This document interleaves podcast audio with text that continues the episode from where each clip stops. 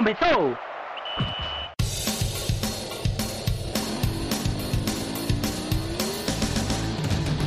Mas qual é pouca, eu só for 10k. Eu sou obrigado a falar que esse programa aqui tá uma porra. Fala muito!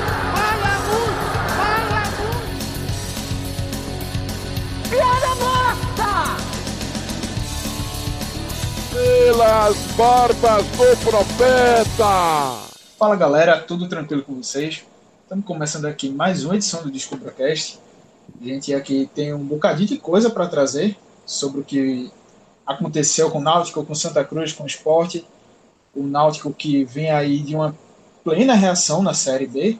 O time que vem crescendo de desempenho, já chegou a cinco jogos né, de invencibilidade. Vai fechar esse 2020 com esses cinco jogos aí, três vitórias e dois empates. Time em plena evolução com a Ilha dos Anjos. Por outro lado, o Santa Cruz na Série C, que começou a desandar, largou muito mal nessa segunda fase e agora tem um jogo de caráter decisivo, praticamente uma final contra o Ituano. Apesar do grupo ainda estar embolado, mas uma, um novo tropeço aí, principalmente uma derrota, pode botar por água abaixo os planos do tricolor na competição visando o acesso. E o esporte na Série A, que voltou a vencer, venceu o Curitiba e empatou com o Grêmio. Agora tem o Goiás pela frente. Mais uma oportunidade aí de tentar se afastar do Z4, já que a vitória é importantíssima, tendo, tendo em vista que o Vasco venceu na rodada, chegou a 28 pontos, tem o Bahia que tropeçou, o Atlético Paranaense venceu, já deu uma desgrudada, chegou nos 31, ou seja, está muito próximo ainda do Z4 e precisa vencer um adversário direto que é o Goiás, para também não ressuscitá-lo na competição. Depois desse, dessa introdução toda aqui, eu me apresentando para vocês, sou o Clisma Gama, estou aqui com os companheiros Fernando Castro. E aí, Fernando? E aí, Clisma, pessoal que está escutando a gente. Semana agitada, né? Feliz para os torcedores do Náutico pela reação que o time vem tendo, como você citou aí com, com o técnico Hélio dos Anjos. O torcedor do esporte um pouco mais aliviado pelo futebol apresentado né, nos últimos jogos. Já os tricolores com o sinal de alerta ligado pelo mau início nesse quadrangular do acesso, que compromete o principal objetivo do time na temporada, mas que ainda tem quatro jogos pela frente, quatro decisões, muita coisa pode rolar ainda. Ali, Fernando, quem está com a gente aqui também, outro companheiro, Geraldo Rodrigues. Fala, Gera, tudo tranquilo, meu irmão? Fala, Clisma, é, Fernando, Iago, pessoal que está escutando a gente, tudo certo. É, melhor ainda para o Náutico, né? Fora do Z4, é, jogando bem, vencendo, série sem, sem perder na Série B.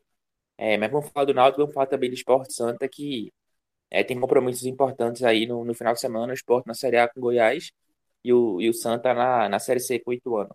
E completando a mesa, o querido Iago Mendes. Fala, Iago. Fala, Clisma, tudo em ordem. Muito assunto para a gente falar aqui hoje. Tem a, os polos opostos, né? Se o Santa vinha muito bem e caiu, o Náutico vinha mal e subiu. E o esporte segue ali tentando se equilibrar e encontrar um local confortável para se manter dentro, se manter fora da zona do rebaixamento na Série A. Então a gente já começa aqui falando do Náutico. O Náutico que venceu o Cuiabá nessa rodada, bateu o time lá do Mato Grosso por 2 a 0 nos aflitos e por enquanto está momentaneamente fora do, G, do Z4, perdão. É, seca o Figueirense, que joga neste sábado agora contra o Havaí, clássico catarinense. O Havaí que está querendo se manter próximo do G4, o Figueirense querendo sair. E também tem que secar o Paraná, o Paraná que tem uma parada duríssima pela frente. Pega Chapecoense na segunda-feira, 28, fora de casa, lá na Arena Condá. Ou seja, o Paraná que ainda segue muito instável na competição, venceu o CRB na última na outra rodada e aí em casa acabou derrotado pelo Brasil de Pelotas. Tá lá fundado. Eu acho que pegando disso aí, o Figueirense aqui realmente tem mais chance de vitória. Mas assim, o Náutico vem nessa reação plena na competição. Cinco Fez a de partida dele, né, Clisman? como a gente disse. Hoje era É, Figueirense e Paraná que se, se preocupe com seus problemas, né? O Náutico fez a parte dele, isso no momento, por mais que ele tenha que secar, é o mais importante, né? Justamente. E querendo ou não, mesmo que Figueirense e o Paraná vençam na rodada e ultrapassem o Náutico, pelo momento que o Náutico tem vivido, de crescimento, de confiança e tudo mais, eu vejo que a questão dele deixar o Z4 é questão, pelo menos, de, de tempo só. Só tempo, porque pelo futebol mostrado, Náutico tem tudo para realmente sair e deixar essa zona maldita aí. E aí eu já quero ver contigo, Geraldo, é, essa recuperação aí com o Hélio dos Anjos. O time vem bem, apesar de que nas primeiras rodadas o time é, ainda estava sendo organizado, né? Ele estava fechando ali as brechas que ele estava encontrando, foi fazendo suas modificações, encontrando o lugar para deixar cada peça. E agora vem com essa sequência boa, dá para se dizer que esse time do Náutico encaixou de vez? Olha, Clisman, eu acho, eu acho que dá. É, como você falou no início, né, na chegada de Hélio, ele estava ainda conhecendo a casa, né? A gente pode dizer assim.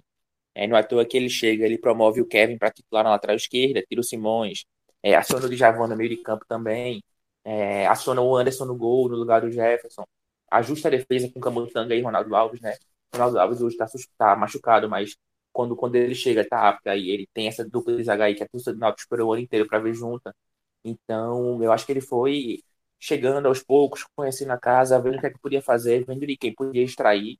E aí, a partir do momento que ele estabeleceu esse, esses jogadores, né, esse time base, essa formação, aí ele conseguiu é, dar cara a esse time, né, dar, dar corpo a, aos jogadores. É, e eu acho que o, o, time do Náutico, além de de todo esse fator emocional vem, vem tendo um crescimento muito bom individualmente né, em algumas peças. É o Chiesa hoje está machucado, mas é, já vinha jogando bem e melhor ainda mais com ele, faz aquele golaço contra o Guarani. Jean Carlos, é, ele conseguiu resgatar, né? Vinha muito apagado com o Clay, né? Tinha até virado reserva para o Marco Vinícius, uma até, opção até contestável, né? Do né, mas enfim, é, voltou a jogar bem, dando, dando assistência, fazendo gol, trazendo a bola parada, né? Contra o, contra o Cuiabá, ele marca um gol e dá uma assistência, quando o correr, ele dá uma assistência também. E contra o. E na rodada anterior, agora depois do adversário, ele faz um gol de falta também. Então, é, Hélio conseguiu escolher um time para o Náutico, Hélio conseguiu dar confiança a esses jogadores. O Náutico foi um time muito mais atento em campo, muito mais é, firme, ligado, não leva mais aqueles, aqueles gols bobos no final. Não é um time com grande repertório tático, não é um time com grande, com grande variedade e proposição de jogo e nem precisa precisa ser um time competitivo e precisa ser um time é, preciso quando joga em casa, né? Precisa ser um time que pontua em casa e isso ele vai conseguindo ser algo que ele não, não conseguiu nem quando é o nem com o Clay, né? Fazer valer o mando de campo dos aflitos, por mais que ele tenha torcida. Então, eu acho que é, o Náutico foi uma crescente muito, muito boa, tanto de, no aspecto anímico, de confiança, de, de atenção em campo, concentração, é, tanto dessas peças individualmente, né? O que Kevin tá jogando, ninguém imaginava, o que Rafael Ribeiro tem jogado recentemente, já que o Ronaldo está fora, ninguém também imaginava. Hereda, que a gente tanto criticou aqui, a Série B inteira, é, vem sendo bem mais regular na direita, vem sendo bem mais constante. É, Giancarlo voltando a jogar bem. Djavan, que também era um cara bastante criticado, tem sido titular e não tem comprometido, tem jogado bem também. É, Chiesa saiu, mas a entrada de Paiva, por mais que ele tenha perdido um gol feito contra o Cuiabá, ele também faz a jogada individual do pênalti, então também tá, tá, tá tendo boas atuações. Então eu acho que é, a perspectiva do Náutico é muito boa, como você falou, por mais que digamos que o Paraná e o Figueirense vençam na rodada ele volte, é, a ascensão do Náutico é a, é, a, é a, maior curva desses três times, na minha visão, por mais o Figueirense é melhorado com o Jorginho, o Náutico é o time que está numa, numa crescente mais acentuada, né? É, conseguiu fazer valer o mando de campo, conseguiu é, ter a bola parada forte de volta. Os próximos jogos, a maioria são em casa. É, nessa, nessa reta final aí, faz a maioria dos jogos em casa, que tem conseguido fazer a diferença nos aflitos. Então, eu vejo a curva como muito positiva e, e seguindo nessa média, não que o Náutico precise é, vencer todos os jogos, como tem vencido nos aflitos, mas se ele conseguir ter um aproveitamento minimamente aceitável, ele fatalmente vai conseguir se livrar do, do rebaixamento e garantir mais um ano aí na Série B que, convenhamos, por mais que o planejamento final tenha sido muito equivocado, não era para a gente estar tá falando aqui é, em luta contra a degola, né? No máximo no Campeonato de Marola, um oitavo lugar, um nono lugar, mas, mas enfim, não é, e aí então que ele consiga, e eu acho que ele vai conseguir também garantir a permanência aí é, pro ano que vem na segunda. Fernando, aproveitando esse gancho aí, queria que tu também desse tua opinião sobre esse encaixe que o time ganhou mas já pegando foco numa peça específica, que é Jean Carlos. Jean voltando a jogar bola, o que já mostrou que pode fazer, se mostrando decisivo, muito participativo, tanto que nessa sequência agora do Náutico, é, foram cinco gols marcados, e Jean participou de quatro desses cinco. Ou seja, marcou contra o Brasil de Pelotas, marcou também agora contra o Cuiabá e deu assistência contra o Sampaio e também contra o próprio Cuiabá. Seja, participação direta de, em quatro desses cinco gols marcados. Queria que tu pegasse a análise também focando aí nesse protagonismo que Jean tem recuperado no time do Náutico. Então, Clisman, qualquer reação que a gente projetasse do Náutico passava pelos pés de Jean Carlos. Jean Carlos vinha carregando o time a temporada inteira, de longe, era o principal jogador do Náutico, não só pelos gols, assistência, mas era ele que chamava a responsabilidade. A gente via muitas vezes ele voltando para o meio para pegar a bola, ditava o ritmo de jogo, é, alimentava os atacantes. Quando a confiança estava em alta, batia de fora da área muitas vezes, porque é uma das principais armas que ele tem esse chute, esse cruzamento, a bola parada. Então, com a chegada de, de Hélio dos Anjos, essa, essa melhora o, de Jean Carlos foi nítida. Ele voltou ao futebol que, que ele vinha apresentando durante a temporada, era o principal jogador do Náutico.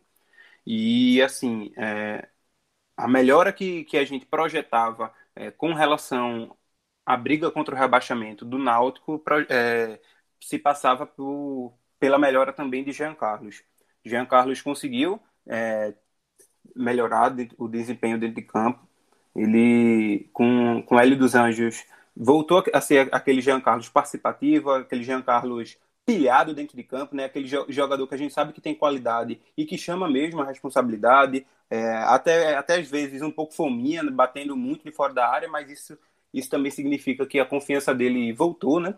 Por vezes ele, ele vai errar bastante esse, esse chute, mas só da gente observar de novo, ele tentando esses chutes de fora da área, é, dá para observar que a confiança dele voltou e, e, um jogador do nível dele com, com a confiança em dia, só, o time só tem a ganhar.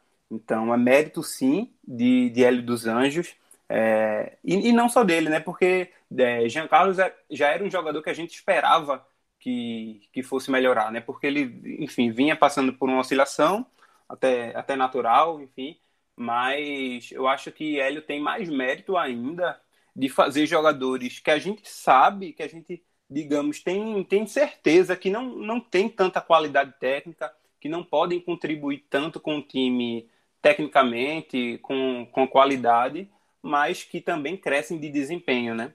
Se, se um jogador tem suas deficiências, se um jogador não consegue entregar tanto taticamente, tecnicamente, no mínimo ele precisa ter raça, ele precisa ter entrega, e isso Hélio cobrou e tem conseguido extrair de jogadores como Rafael Ribeiro e Kevin.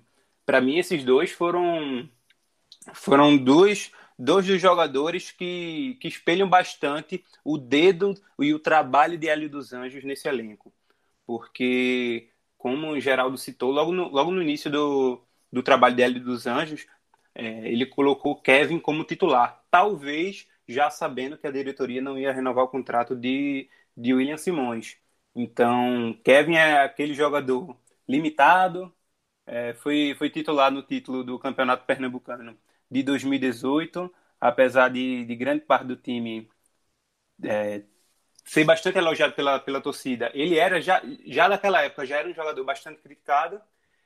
Teve a sua contratação digamos que muito mais criticado ainda, beirou é, o inexplicável a contratação dele durante essa Série B, mas que ele vem conseguindo contribuir de que forma? Da, da forma que eu acho que é a única que, que ele consegue entregar, que é, é usando sua força, explosão, velocidade, atrelado com, com a raça, com a entrega, e isso assim, é, isso é, não tem como reclamar dele porque ele é um jogador que se entrega defensivamente. Ele, inclusive, tem feito é, tem contribuído bastante com, com o sistema defensivo do Náutico, com o sistema de marcação. Ele é um jogador que se entrega bastante, que se doa bastante, é, é muito rápido, mas ofensivamente ele peca, né? Peca porque não tem qualidade, enfim. Basicamente ele, ele não avança para cruzar uma, uma bola na área.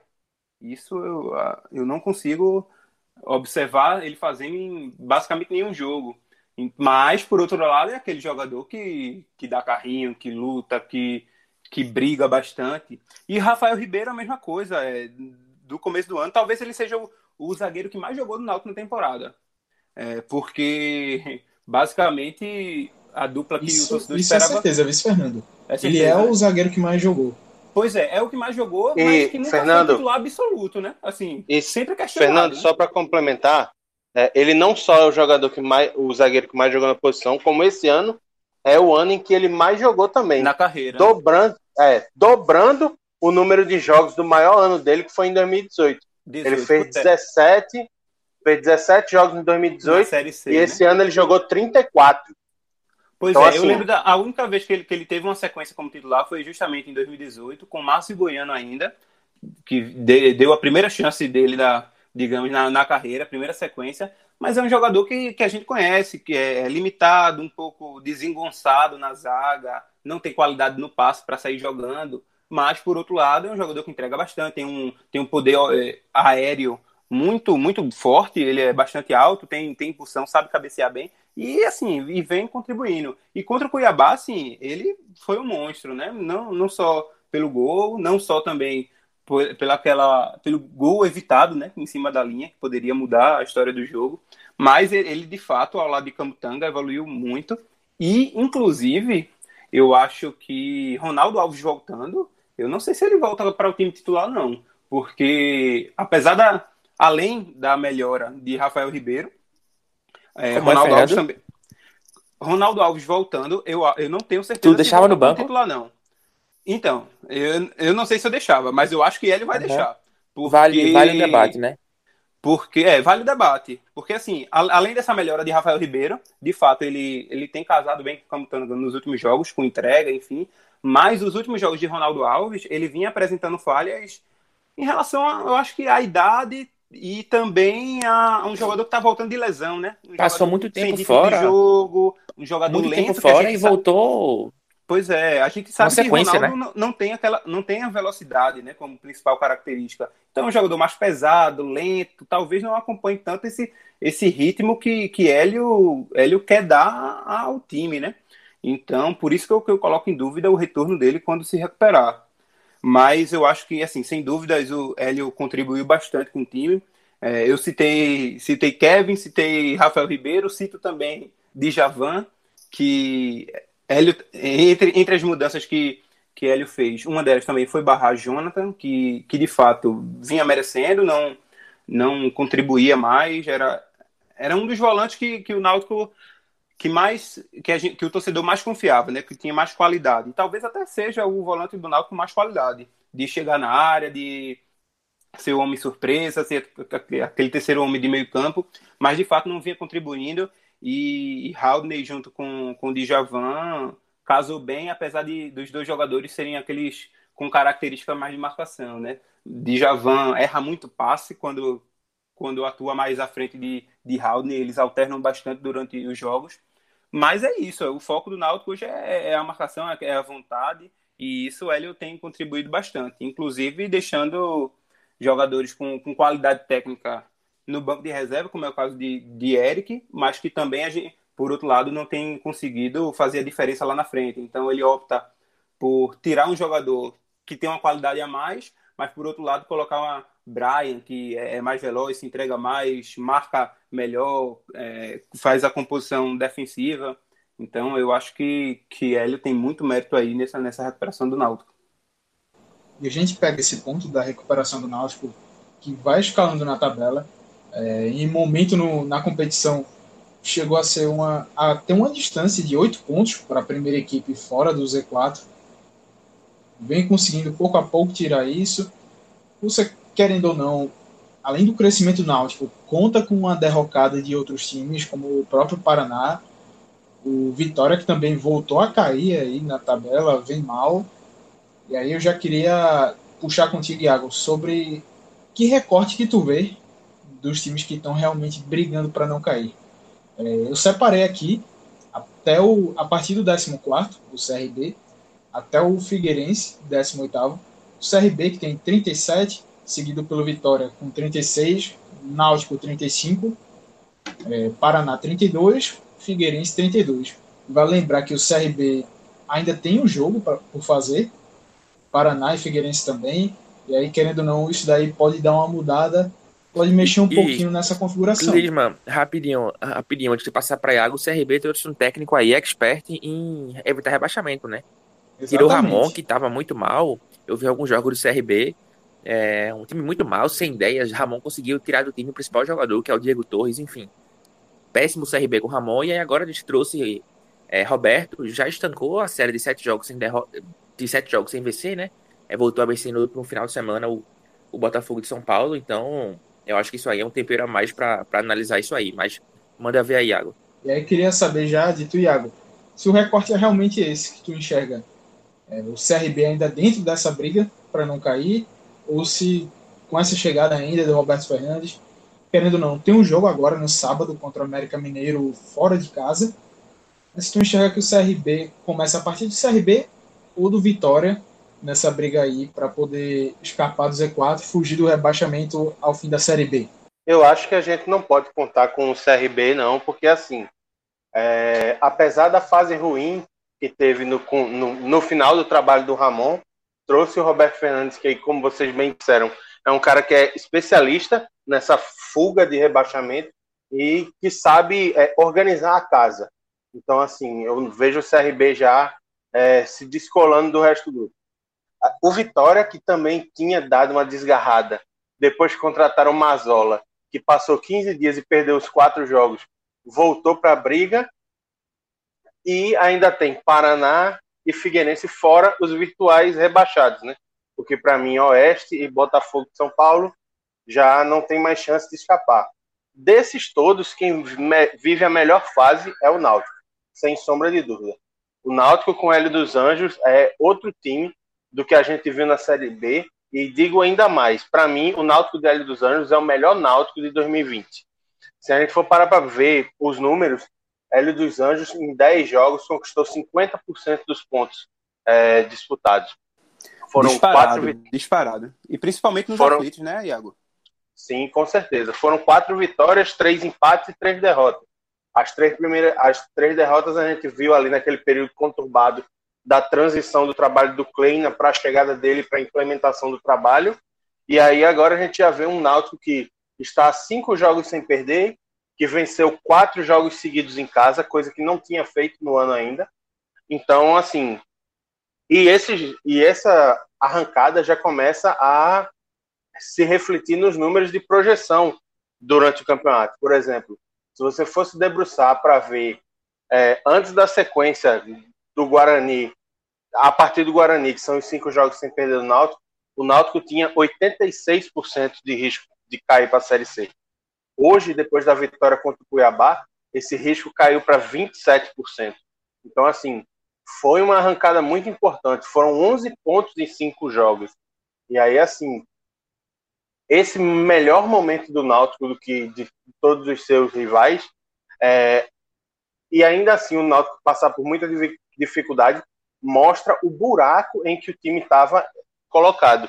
Eram oito pontos para sair da zona de rebaixamento esses oito pontos foram aplacados, mas ainda assim, em caso de vitória de Paraná e Figueirense, o Náutico volta a passar o Natal e o Ano Novo na zona de rebaixamento. Porém, o horizonte do trabalho de dos Anjos é muito bom, não só pelos resultados, mas também como pelo desempenho. E aí, para não me alongar tanto, como os meninos já falaram, ele conseguiu recuperar jogadores e conseguiu encontrar um sistema. Ele organizou a casa ele fez um time que trabalha muito numa palavra que ele repete exaustivamente, que é a intensidade. E essa intensidade muitas vezes sacrifica a técnica, certo? É, o time do Náutico tem como expoente técnico Jean Carlos, mas não tem nenhum outro grande jogador cerebral, técnico e tal, especialmente porque assim os maiores talentos dos três maiores talentos da equipe, dois estão lesionados, que são o Ronaldo Alves e o Chiesa, que apesar da idade, sim, ainda acho que estão entre os melhores jogadores do time. E aí, assim, colocou jogadores novos que, se não tem tanto talento, dão velocidade, dão intensidade entregam aquilo que o treinador pede. Então é por isso que está funcionando tão bem.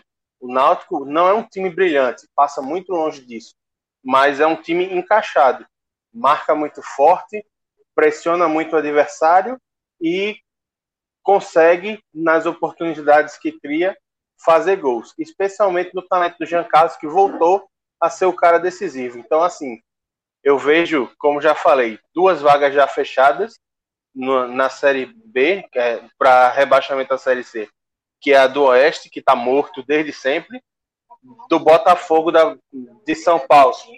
É, sobram quatro vagas. E dessas quatro vagas eu vejo o Náutico com uma tendência muito grande de começar a descolar. Eu acho que o horizonte hoje para o Náutico já passa a ser mais cristalino, já não é mais tão turvo quanto é, brigar, ficar brigando ponto a ponto. É, tanto que, assim, uma projeção que se faz é: o Náutico tem quatro jogos em casa, seriam 12 pontos para somar com os 35 que já tem. Chegaria aos 47, que em todos os levantamentos que são feitos sobre pontuação para se livrar de rebaixamento seria o suficiente para não cair para a Série C é um alento, porque é uma coisa que inclusive o Jean Carlos falou na saída do jogo, que é o seguinte: eles não vão conseguir levar o Náutico para onde ele, o elenco acha que o Náutico merece, que seria, no caso, o acesso à Série A e disputar a Série A no aniversário de 120 anos do clube. Mas pelo menos eles vão conseguir evitar que o Náutico volte para a Série C, que eles tanto lutaram para sair.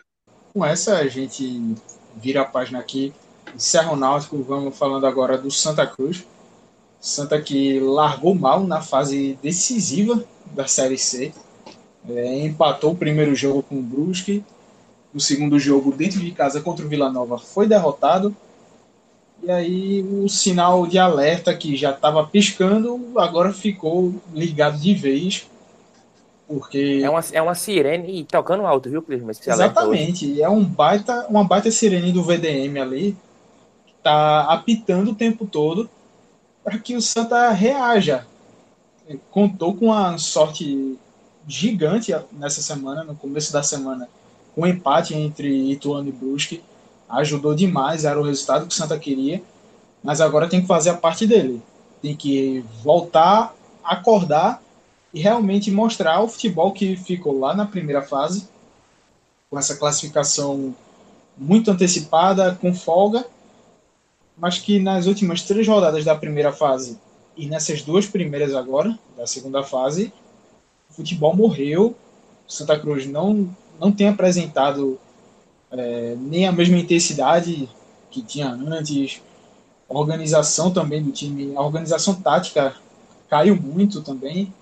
Então é muita coisa que tem que ser corrigida. E nessa semana já aconteceu um uma conversa né, com diretoria, também com o presidente Constantino Júnior, o técnico Marcelo Martelotti, com o elenco também. Houve uma cobrança mais forte, mais pesada, que realmente era necessário de se fazer, tinha que se fazer de todo jeito para que tentasse de alguma forma acordar o time, porque esse jogo agora contra o Itulano é. Se todo jogo nessa, nessa segunda fase era uma final, esse agora ganhou o caráter mais decisivo ainda, porque uma derrota deixa o Santa mais uma vez nesse limbo sem confiança, jogando mal e ainda mais afastado, porque o Ituano com a vitória chegaria a sete pontos, ou seja, abriria seis com o Santa tendo três jogos para poder tirar isso. Uma Muito derrota, Clisman, matematicamente pode até ser possível a classificação do Santa mas, moralmente, o clima fica impossível. O Santa não pode perder de jeito nenhum contra o Ituano na próxima rodada. Exatamente isso que o Santa tem que tratar. Querendo ou não, no cenário que está, é, um empate não é a maior catástrofe. Não é o resultado que se quer, mas sendo um pouco olhando pelo lado positivo, o empate não é de todo desastre assim, mas de todo jeito. O pensamento tem que ser pela vitória, tem que chegar lá para vencer, porque o time precisa para recuperar essa confiança de novo. É, no jogo agora contra o Vila Nova, sábado passado, é, queria até destacar alguns problemas que eu enxerguei no time e que me deixaram é, um pouco espantado ô, até. Ô, Clisman, rapidinho, antes de tu entrar Manda. nesse ponto, eu queria ver contigo. Essa saída de Paulinho pro banco foi justa? Achasse o quê? Porque ele é o principal cara do Santa ali, até ali setembro, mais ou menos, né? E aí teve, um, teve um, um, um período de queda, pegou Covid e ficou fora, depois volta, tem uma lesão muscular. E aí chega a hora H do Santa, ele vira reserva. Como foi que tu analisou isso aí? Essa saída dele para entrada de Tinga no time, num jogo tão importante. É, tecnicamente, Paulinho é, sobra nesse meio de campo do Santa. Tem vários jogadores de bom nível técnico, mas Paulinho, para a posição dele ali na cabeça de área, ele sobra. A questão é que fisicamente, no meu ponto de vista, Paulinho ainda não voltou 100%. Teve a questão da Covid, sofreu lesão, tudo mais aí. Ele não conseguiu ainda voltar 100%, não está conseguindo entregar a mesma intensidade que é preciso. Ele acaba prendendo um pouco mais a bola em alguns lances, tem demorado a recompor. E aí, querendo ou não, Tinga, por ser um jogador mais físico, é, tem essa, essa parte física mais forte também, tem uma chegada com mais velocidade do que Paulinho para chegar na frente da área, para pisar na área. Eu achei até uma aposta válida de Martelotti para a partida passada, sendo que acabou não acontecendo, não surtiu o efeito que queria. E aí era um jogo que, querendo ou não, no segundo tempo teria colocado Paulinho, de qualquer forma. Mas, querendo ou não, pela qualidade técnica dele, não é um jogador que dá para se deixar no banco. Não se deve deixar no banco, na verdade. É um cara que tem que ser acionado e aí qualquer coisa mexe alguma coisa na estrutura do time para poder dar esse suporte maior defensivo para que o time possa preencher melhor essas lacunas que estão sendo encontradas, seja com quem for, é, nessa sequência de cinco jogos sem vitória. É, tinha o Bileu, tem o Bileu, na verdade, como primeiro volante. Beleza, Bileu consegue dar mais esse combate, tem que dar um poder maior de marcação, mas ele jogou ao lado de André, jogou ao lado de Tinga, do próprio Paulinho. E essa cobertura dos volantes está sendo muito falha ainda. Está sendo falha. Era um, um ponto que ali, antes da saída do Itamar Chuli, também no começo do, do Martelotti, quando ele fez aquela transição que o Santa conseguiu pegar sete jogos, sete vitórias consecutivas, a dupla de volantes vinha bem encaixada, mantendo uma intensidade muito boa, marcando bem, recompondo bem as linhas, é, fazendo a cobertura dos laterais de uma maneira bem feita. E agora isso realmente parou. Não está acontecendo. É, a gente vê uma avenida no lado esquerdo, seja com o Leonão, seja com o Peri. É um Deus nos acuda naquele lado. É, do lado direito, nesse jogo contra o Vila Nova, Totti foi muito mal. Ele foi um jogo muito abaixo da média tendo visto o que Totti vinha apresentando em outras partidas. É, defensivamente, ele que é um cara até seguro na defesa, acabou dando muita brecha, o Vila Nova explorou muito por ali, ofensivamente também errou tudo que tentou. Então, a gente pega aqui, pega, não sei se recorte do jogo contra o Vila Nova. Foi o jogo que eu consegui acompanhar mais, o jogo contra o Brusque eu não consegui assistir todo. Contra o Vila Nova a gente viu vários jogadores mal. É, o Totti foi mal, Dani Moraes também é outro que eu não acho que voltou bem depois da Covid. Ele não conseguiu voltar no mesmo nível que estava apresentando antes. É, o William Alves é um cara que é regular, mas ele não consegue crescer tanto assim quando seu parceiro não vai bem. Ele não consegue suprir.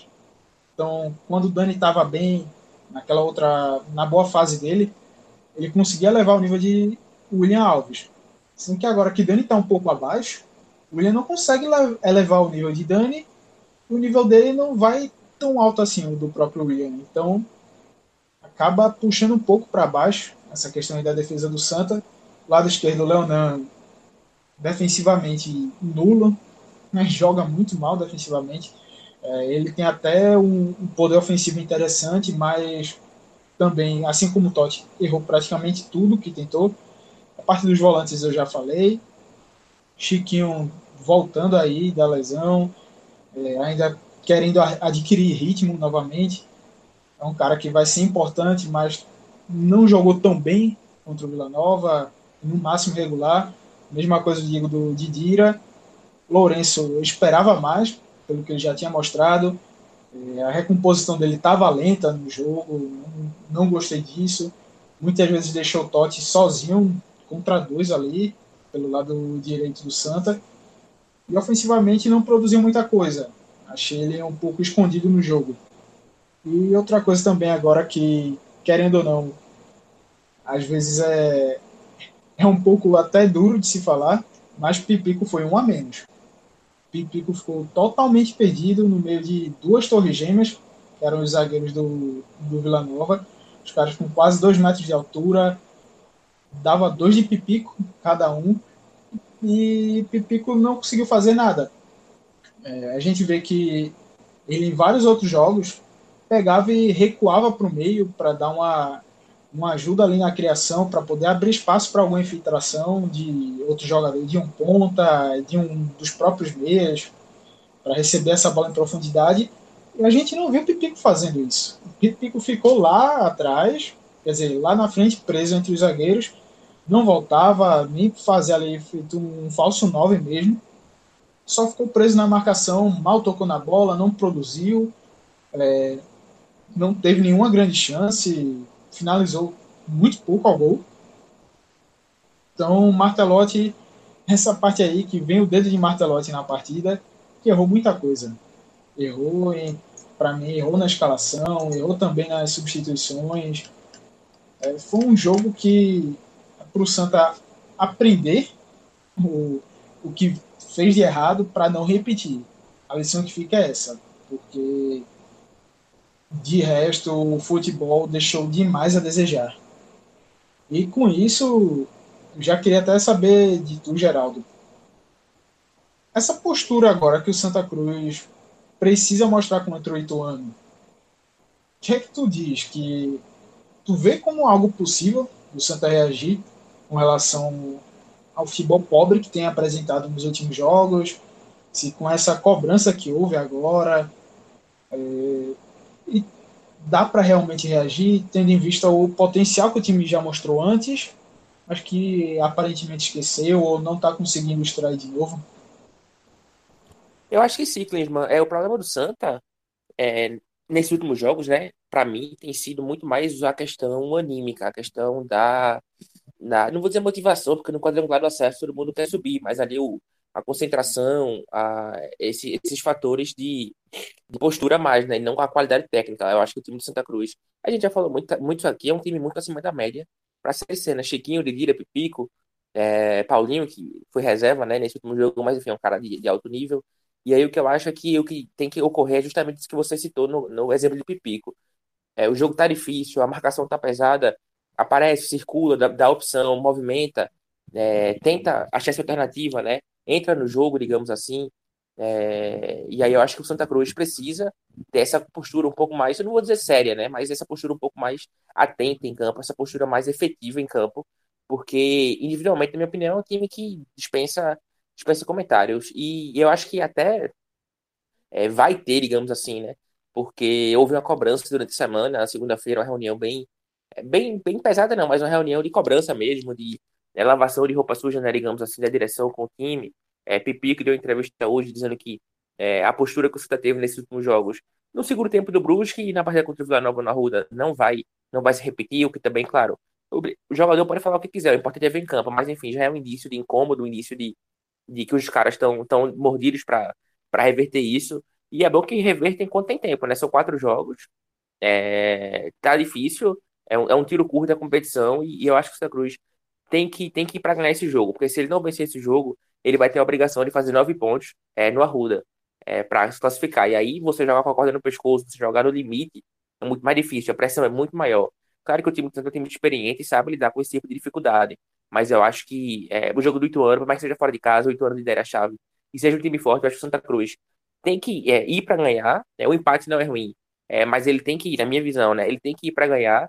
Eu acho que ele tem condições de ganhar. É, o time do Santa Cruz já, já deu mostras que, nesse cenário de adversidade, consegue jogar bem fora. Enfrentou o Remo no Mangueirão, venceu com vários casos de Covid no elenco. Enfim, eu acho que o Santa Cruz é, tem condições, sim, de, de, de vencer o Ituano, de jogar bem. E eu acho que, como eu disse, é uma questão muito mais de postura, uma questão muito mais é, de, não vou dizer entrega, mas de concentração, de foco. E eu acho que a tendência é que o Santa Cruz consiga é, ser o Santa Cruz que a gente viu em quatro da primeira fase, né? É, depois dessa semana, depois dos resultados ruins, depois da cobrança, depois do que os próprios jogadores falaram na, derrota, na derrota para o Vila Nova. Então eu acho que é, pode ser até controverso pelo momento, mas acho que as perspectivas são minimamente positivas é, pela, pela, pelo, pelo cenário de decisão, né? Para esse jogo contra o Ituano. Isso é o que todo tricolor espera, mas que não consegue botar tanta fé assim, porque eu vi muita gente falando em rede social, em grupos, no WhatsApp, é, pegando a comparação com o que o time deixou de apresentar na final do Pernambucano contra o Salgueiro, que fez um Pernambucano bastante consistente, mas chegou na final, teve duas atuações muito apáticas, tanto no jogo da ida quanto na volta, e aí acabou que na hora H, quando se precisava, acabou faltando esse algo a mais que o time apresentou em outros jogos e na hora da decisão faltou. Além uma desconfiança da... que tem rolado. Além do histórico na Série C, né, Clisman? É a terceira temporada do Santa na Série C, as últimas duas de insucessos. No, em 2018 chegou até a classificar no mata-mata, venceu o primeiro jogo, teve aquele, aquele ânimo todo, mas o final a gente já sabe contra, contra o Operário. Ano passado sequer se classificou para a segunda fase, então o torcedor também vai se se calejando para o mal, né? Também vai, vai se esgotando de, desses fracassos, né? Mas, de fato, está no direito do, do, torcedor de desconfiar do time. Enfim, é, depois de, de uma primeira fase, é, o time sendo favorito, se classificando na liderança, é, chega no momento decisivo, no, no principal objetivo da temporada, né? no principal momento, todo mundo, todo mundo esperava, é, vem, vem apresentando uma queda, há cinco jogos sem vencer. Então, assim, é claro que o torcedor está no direito de, de desconfiar, de, de ficar irritado, de não acreditar mais. Mas, é, racionalmente falando, é, é possível. É possível pelo futebol apresentado pelo Santa Cruz, não só no começo da temporada, mas há pouco tempo, né? Na própria Série C, enfim, o, Santa Cruz demonstra qualidade para ter essa reação, mas é como vocês falaram, precisa, precisa colocar isso em prática, né? Se, se não é na, na qualidade técnica que o time tem, que a gente sabe que, que individualmente tem, tem jogadores com qualidade técnica, principalmente para a Série C, né, comparado aos, aos adversários, que vai então na, na disposição, na raça, na entrega. É, é, então, isso, isso é preciso ver já para o, o próximo jogo contra, contra o Ituano.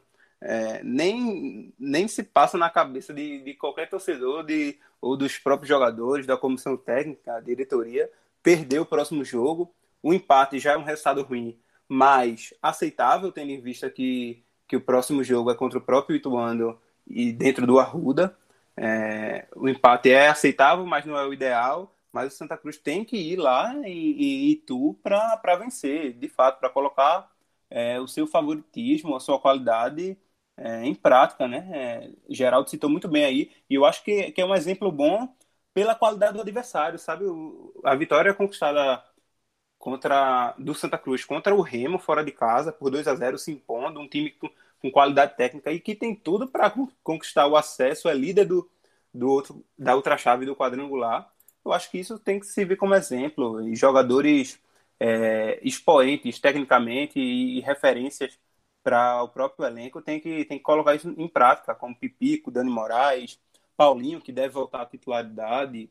Enfim, é, acho ainda, acredito que o Santa Cruz vai reverter isso e, e, vai conquistar o acesso. Agora, não vai ser fácil, precisa reagir urgentemente já nesse próximo jogo. E nessa derrocada, queria até te perguntar, Iago,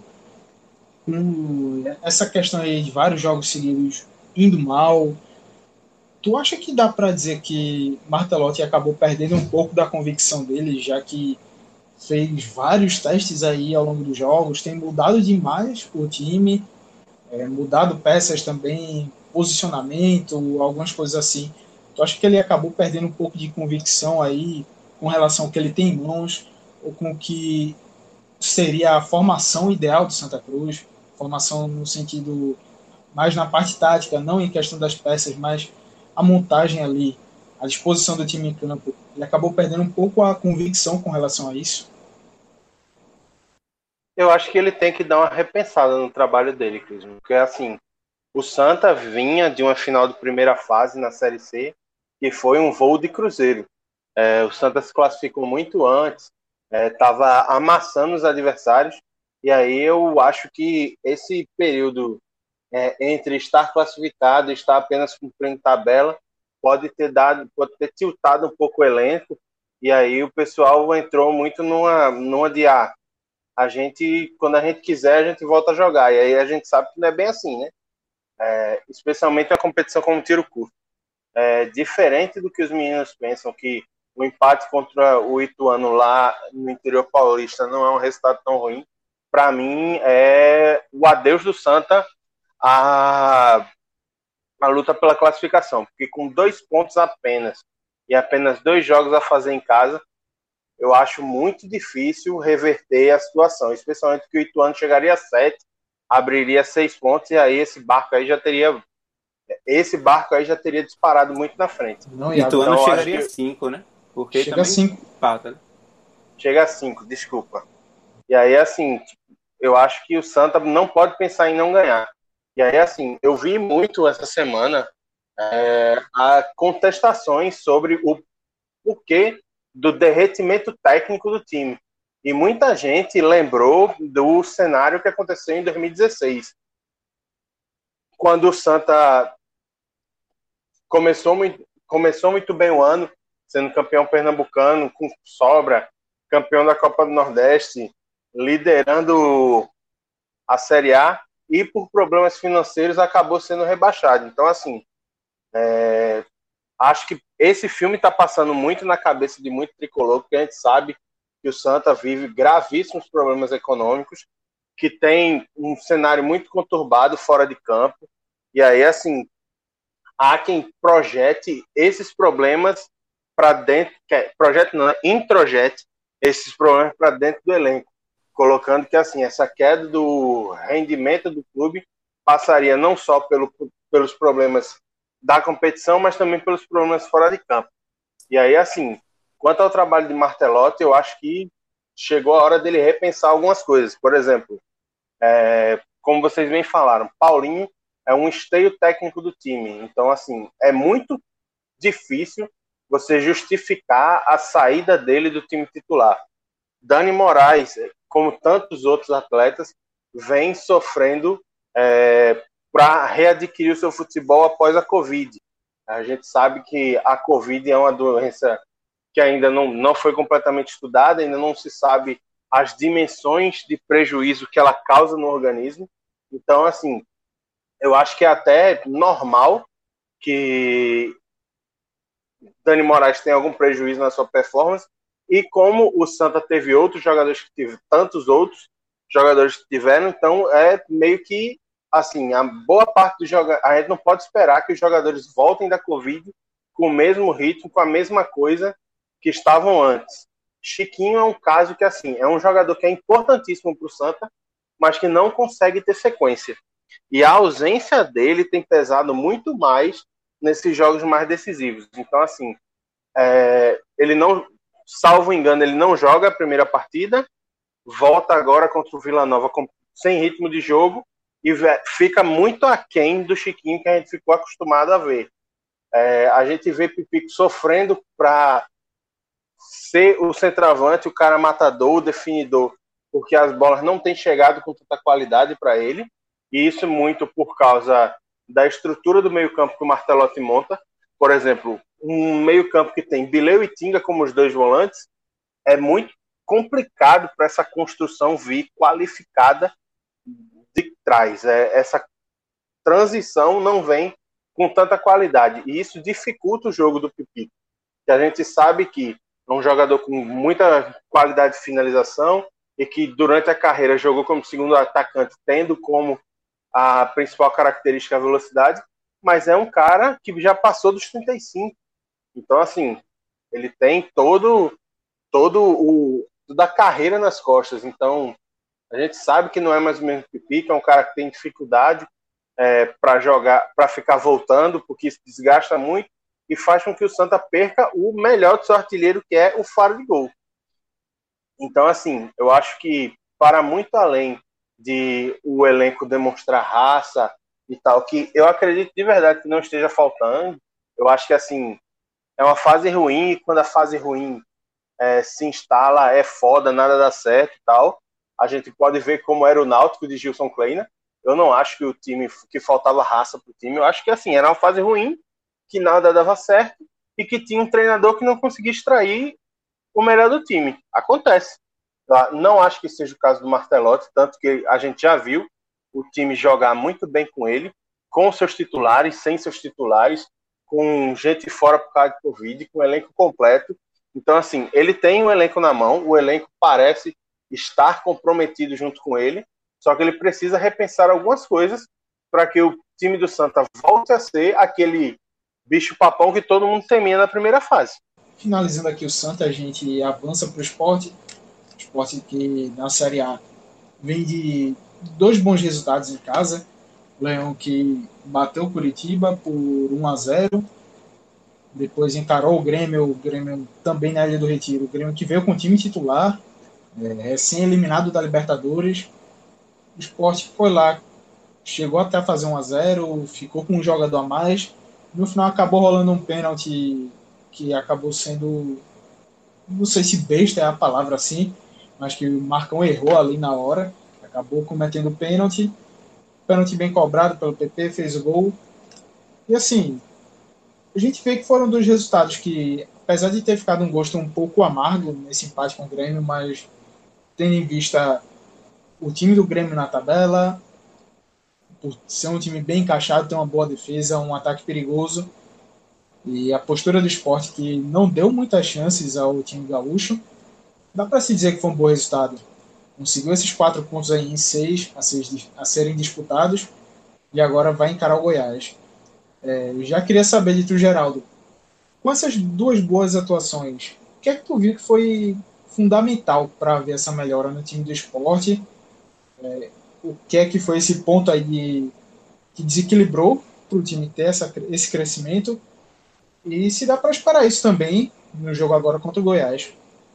É, vamos lá, Clisma. Eu acho que nesses dois jogos aí, né, do retiro que o esporte fez, tanto contra Coritiba, contra Grêmio, foram posturas diferentes, né?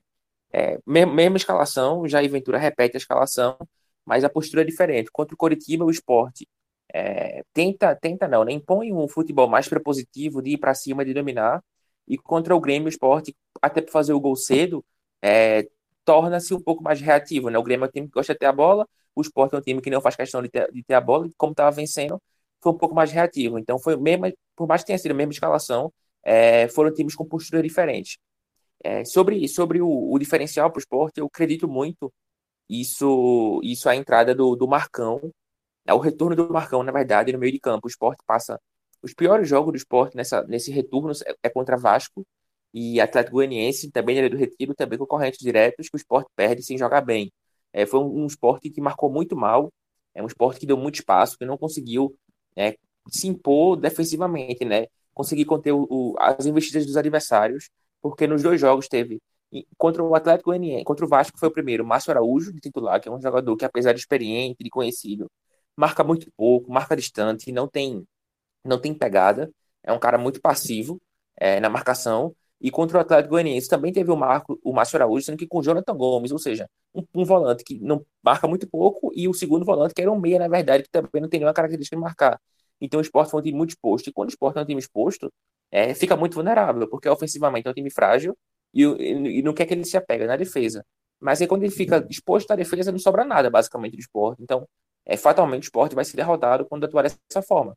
É, e aí, contra o Coritiba e o Grêmio, Marcão retorna, ele já tinha, havia voltado contra o São Paulo, né, no Morumbi, mas enfim, jogou contra o São Paulo no Morumbi. Tanto atualmente era um jogo descartado, porque o São Paulo é o líder, é o melhor time, quanto historicamente o esporte também não tem nenhuma expectativa quando joga contra o, o Tricolor Paulista é, nos seus domínios. Então, para esses dois jogos, o esporte tem um Marcão de volta, tem um, um meio campo um pouco mais equilibrado com, com o Ronaldo também, que é um primeiro volante, é um cara de mais pegada, ou seja, são dois primeiros volantes, onde um deles é o melhor marcador do time, que é o Marcão, pode se questionar a qualidade técnica, é, mas a pegada, o volume físico que ele impõe em campo, a ocupação de espaço, é, os bots, enfim, é um cara muito, muito preciso no fundamento, é, então eu acho que é, só essa mudança aí representa bem, assim, uma força que o Sport ganha no meio de campo, a, a, com a entrada de Marcão. É, e eu acho que o Dalberto também deu uma movimentação boa na frente, substituindo o Bácia, né? Contra o São Paulo, o Sport não tem nem Bácia nem Marquinhos, que estão. O Bácia machucado, o Marquinhos suspenso. E aí, contra a Coritiba e Grêmio, o Marquinhos volta de suspensão e o Dalberto é, joga bem na frente. Né? Não é um primeiro técnico, não é um cara habilidoso, mas é um cara que corre demais o tempo todo, um cara que movimenta, um cara que abre espaço, um cara que flutua, hora recompõe pela esquerda, hora aparece por dentro para tentar dialogar. É, e aí, dentro dessa movimentação, dentro dessa imposição física que ele tem de prender a bola, de, de dar opção, é um cara que é, deve agregar ali ao setor ofensivo do esporte. Não é um cara brilhante, mas é um cara que, sem sombra de dúvidas, por, essa, por essas características e pela, pela limitação do elenco, é um cara que vai, que vai agregar ali no setor ofensivo do esporte. É, e aí, também, contra o Curitiba, tem que se pesar um pouco também a fragilidade, eu acho, do adversário. O Curitiba veio para ele do retiro, tentando propor o jogo, né? O Curitiba é um time muito frágil. E a partir do momento que o Coritiba tenta propor o jogo, ele, dá, ele, ele erra nessa proposição, o time limitado, e ele dá espaço é, para o esporte jogar, né? E aí, com, com, o esporte com um pouco mais de espaço, consegue aproveitar com o Thiago Neves, com o Patrick, que são caras um pouco mais técnicos, com o Lucas Mugri, que é um cara muito importante, enfim. É, e aí o esporte consegue jogar bem contra o Curitiba dentro dessa realidade. Enquanto o Grêmio, você estava em dúvida se tinha sido um pênalti bobo que decidiu o jogo, né? Foi sim um pênalti bobo. É, foi um jogo um pouco mais no molde do esporte, né? um esporte mais reativo, faz o gol cedo, fica um pouco mais cômodo em campo, por estar tá vencendo, por não precisar ter a bola, por saber se defender, né? Ali as duas linhas de quatro, com o Marcão muito bem em campo, o Mugni é, correndo o meio campo inteiro, fechando os espaços pela direita e pela esquerda, enfim. É, e aí o esporte perde esse jogo contra o Grêmio, no, empata, na verdade, né? Foi um jogo com sabor de derrota, eu até falei que perde, mas empata. É, no lance bobo do, do Marcão, ele tenta afastar a bola, mas aí vai com muita força na jogada e comete o pênalti no, no Churin, numa jogada que não demandava nenhum perigo. Então, é, para fechar, eu acho que é, o esporte sai desses dois jogos aí um pouco mais confiante, porque conquistou quatro pontos, né? Voltou a vencer, voltou a jogar bem. É, tá com o meio campo mais forte, aí com, como eu citei, com, a, com a estrada do Marcão, com o Ronaldo Henrique também, que é o primeiro volante jogando ao lado dele. É, e aí eu acho que o esporte, as perspectivas para o jogo do Goiás são boas, já, já querendo entrar nessa, nessa pauta que eu acho que vai chamar em breve, porque é um concorrente direto. É, o Sport vem de dois jogos sem, sem perder, onde fez quatro pontos. É, ao que parece, já a Ventura achou bem o time, né? Então eu acho que o Sport. É claro que vai ser um campeonato muito difícil, ponto a ponto até a última rodada, mas é, acho que o Sport vai com boas expectativas para esse jogo do Goiás, tendo, tendo como base os jogos que ele pontuou na Ilha do Retiro, né? Venceu o Curitiba e empatou com o Grêmio. E aproveitando isso aí, já pergunta a tu, Fernando. O Geraldo falou aí dessas mudanças, dessas entradas que tiveram no time do esporte. Queria saber de tu, a escalação é realmente essa daí? Que teve o Júnior Tavares assumindo o lugar de Sander. É, Sander que está machucado, ainda está no processo aí para voltar. Ronaldo, que entrou como titular. É, Betinho e Ricardinho acabaram ficando no banco com isso. O Ronaldo forma essa dupla de volantes com o Marcão. Thiago Neves de volta, que vinha sendo criticado, era um cara que pouco participativo, principalmente na fase defensiva da equipe, é, não contribuía muito com a marcação, acabava sobrecarregando os companheiros, mas nesses dois jogos ele voltou, voltou até bem, e com o Dalberto na frente, que é um centroavante que acaba participando mais, ele não é aquele centroavante fixo, ele corre muito para um lado para o outro, dá combate, e é no, no futebol reativo do esporte, encaixa bem. É uma característica que estava sendo é, necessitada ali. Se precisava de ter, já que os outros centroavantes não ofereciam esse tipo de característica. É por aí, Fernando. A escalação é essa daí que o Jair Ventura tem usado. Eu acho que é por aí, Clisman. Os últimos dois jogos, não só por conta dos resultados, mas principalmente por conta das atuações, deixa isso mais evidente, né? É, Preferencialmente, eu, eu tenho minhas dúvidas quanto aos jogadores escolhidos por, por, por essas posições, principalmente com, com o Ronaldo no meio de campo. Mas eu entendo que é, eu entendo o pensamento de Jair e entendo que, que, que deu certo, né? Como o Geraldo citou, é, é um jogador de marcação, é um primeiro volante de origem que também que tem atuado com outro primeiro volante de origem, que é Marcão, mas apesar da, da mesma posição, eles têm características diferentes, né? A marcação de, de Marcão é muito mais efetiva, é um jogador muito mais é, disposto, que, que tem, tem um, um bote melhor, desarma muito mais.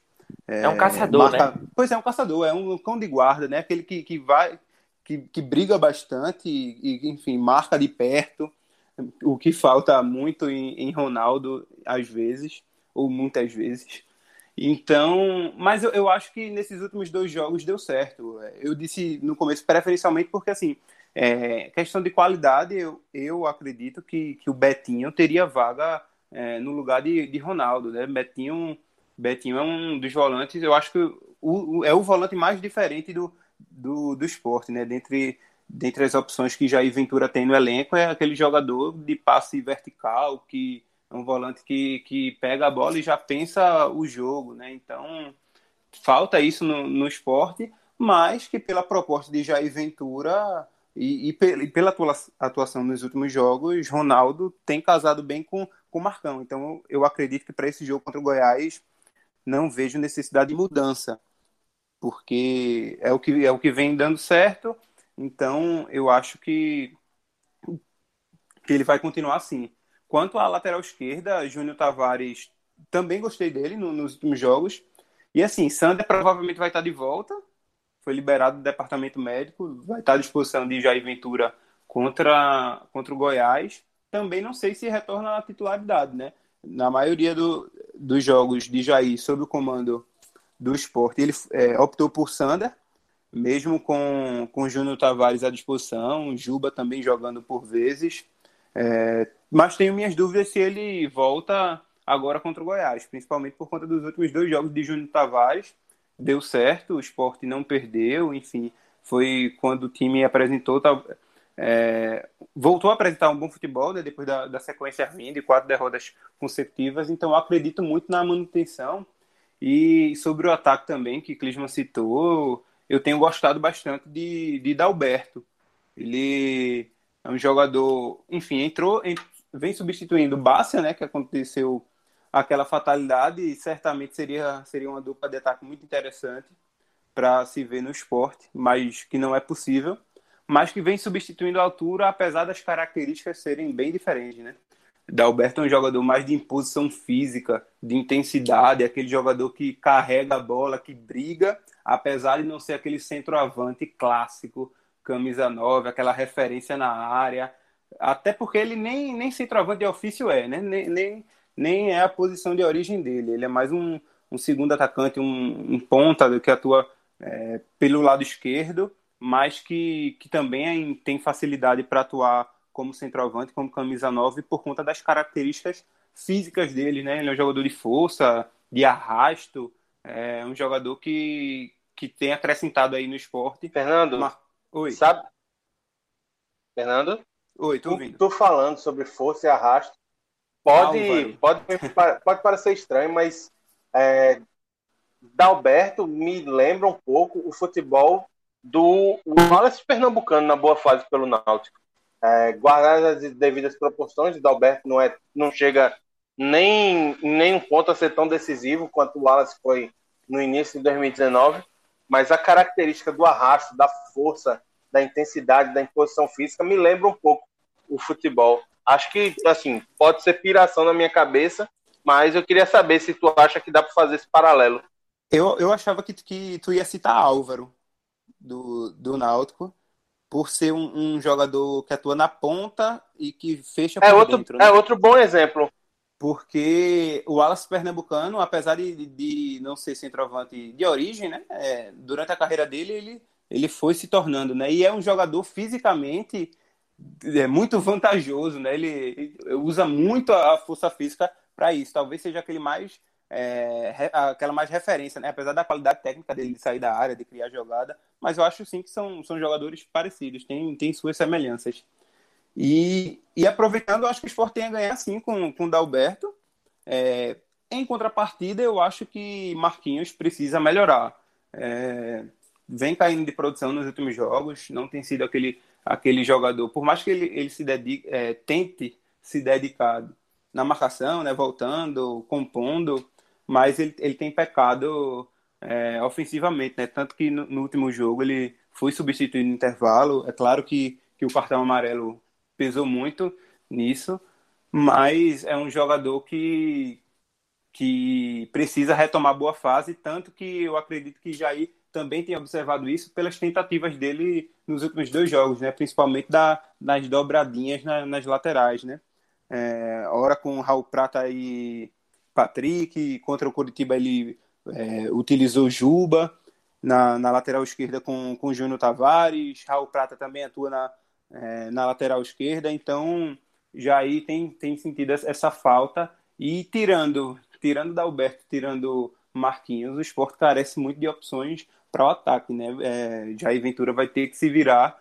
E eu acredito que, que Patrick daqui para frente vai, vai ser cada vez mais uma opção para esse setor ofensivo, né?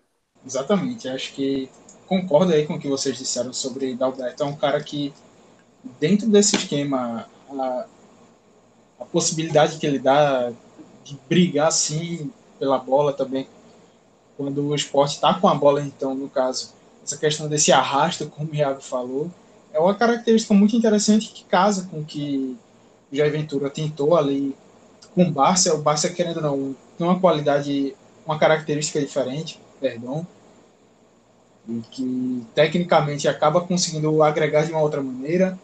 Mikael não conseguiu fornecer nem tecnicamente, nem taticamente, dentro do que o Jair planejava. Hernani Brocador muito menos.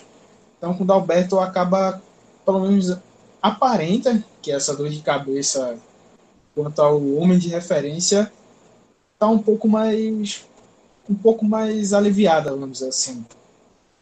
E dentro dessa questão, é, a gente viu que nessa semana, se por um lado essa dor de cabeça aí na frente está diminuindo, por outro, tem uma outra dor de cabeça aí que pode surgir, que acho que na verdade já surgiu e que pode aumentar mais ainda, com a saída de um dos jogadores mais regulares do esporte, que é o Lucas Mugni, que tem um contrato até o dia 31, agora de dezembro, e a renovação ainda não saiu, a extensão contratual, no caso, até o final do Brasileirão, ainda não saiu, é, o esporte tem pendências com o jogador, o seu staff também, para poder renovar, quer o acerto desse, desse valor que é devido. Então, tem muitas coisas aí. Eu queria saber de tu, Iago, é, o que pode acarretar essa saída do Mugni, do time, que é um dos jogadores mais regulares, se não o mais regular do esporte nessa Série A. Se realmente é, essa saída qual o impacto, no caso, que ela traria caso realmente aconteça? Eu acho que é um baque grande no elenco, Cleveland. É, Para mim, o campeonato que o Mugni faz na Série A é o campeonato do cara que é a referência do setor. Porque, assim, a gente vê entre os volantes, sai Marcão, entra Marcão, sai Ronaldo, entra Betinho, sai Ricardinho, é, sai Jonathan Gomes, sai Thiago Neves mas o Mugni é o cara que é praticamente intocável no setor. É um cara que dá muita intensidade é, defensiva, que ajuda muito, que compõe muito, que está sempre lá disposto a, a dar o algo a mais para o treinador, para que o time saia com a vitória. É o tipo de jogador voluntarioso que eu acho que todo treinador gosta de ter. E sempre que possível é um cara que consegue é, fazer com que o esporte chegue ao ataque. Então, assim, ele é muito importante nas duas fases do jogo, tanto na fase defensiva quanto na fase da transição ofensiva. E aí, assim, é claro que a gente já imaginava que pelo campeonato que fez até o momento, o Mugni sim seria muito valorizado. Chegou como aposta da diretoria, porque no futebol brasileiro a referência que se tinha do Mugni era a passagem dele pelo Flamengo que não foi nada do que se esperava. Se esperava que o Mugni ia ser um, um grande jogador, era considerado, quando jovem, um dos grandes valores do futebol argentino. e isso acabou não se confirmando tanto. E aí, assim, é, inclusive virou meme é, como troféu de pior jogador do Campeonato Brasileiro, troféu Lucas Mugni e tal.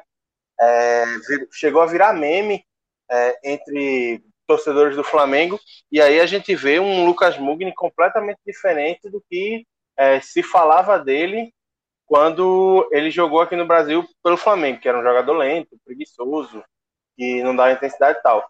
Acho que ele se encaixou muito bem no sistema do Jair Ventura, jogando como esse terceiro homem de meio campo, hora volante, hora meia, e se valorizou, né?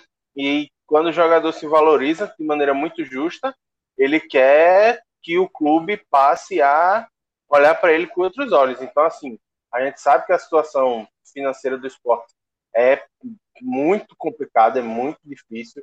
É, o clube vem remando para tentar é, sanar suas dívidas deixadas, deixadas por duas gestões desastrosas. É, e fica incógnita. Será que dá para fazer o esforço? Porque, assim, acredito eu que pela diretoria do esporte vai ser feito to, todo o esforço possível para manter o jogador, que é, acho, pelo menos na minha opinião, ao lado do Patrick, o, os dois melhores jogadores do time no campeonato. E todo esforço que o esporte pode fazer, eu acho que vai ser feito. Agora, não sei se esse esforço vai ser o suficiente. E quanto à queda, eu acho que cai bastante o, o, o nível técnico, porque o esporte não tem hoje nenhum substituto à altura do Mugni. É, pode entrar o Jonathan Gomes, é, são estilos de jogo diferentes, ele não vai conseguir fazer a mesma função, mas ainda assim acho que cai. É, centro Ricardinho, centro Betinho, todos esses não vão conseguir dar a dinâmica que o Mugni dá ao esporte. Não consegue, então, assim, não consegue. A, a então, de Mugni pois... é imensurável, assim, não consigo nem, nem qualificar. Pronto, é, para mim é nessa questão aí. Eu acho que o esporte tem que fazer, como dizem os antigos, das tripas coração mesmo. Tem que fazer o possível e o impossível para tentar manter, porque o desempenho que o time vai precisar nessa sequência de mais. Uh, acho que são 11 ou 12 jogos, acho que 12, né, Gera? Confirma para mim, acho que são 12. A sequência Sim. que o Sport vai precisar de, de, desses 12 jogos para se manter na Série A passa muito por essa manutenção do Mugni, que é o cara importante e que domina o meio-campo do esporte é, durante essa Série A. Bem, então por aqui a gente vai encerrando o programa. Acho que gente fechou bem aqui esse, essa questão do esporte como vem aí essa formação do time, o que esperar para o Goiás e também essa possível perda do Lucas Mugni, que tem sido um jogador importantíssimo para o Leão nessa Série A. É, queria agradecer aqui a você que nos acompanhou até agora. É, quem ainda não nos segue nas redes sociais, procura lá no Instagram, no Twitter, arroba Caixa Brita, no Facebook. Tem lá, facebook.com barra Caixa Brita é, a gente está voltando agora em janeiro com algumas novidades. Nosso site vai estar no ar em janeiro. Você vai poder acompanhar lá nossas produções textuais também. Os podcasts também serão postados lá. Então aguarda aí que logo mais está chegando. É, agradecer também aqui aos companheiros Geraldo, Fernando, Iago. Valeu aí por mais um programa, galera. Então vamos embora. Um grande abraço a todo mundo. Valeu, tchau, tchau.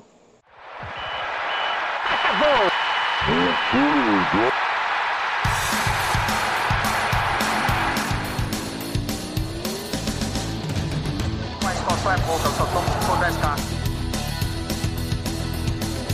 Eu sou obrigado a falar que esse programa aqui tá uma porra. Fala muito!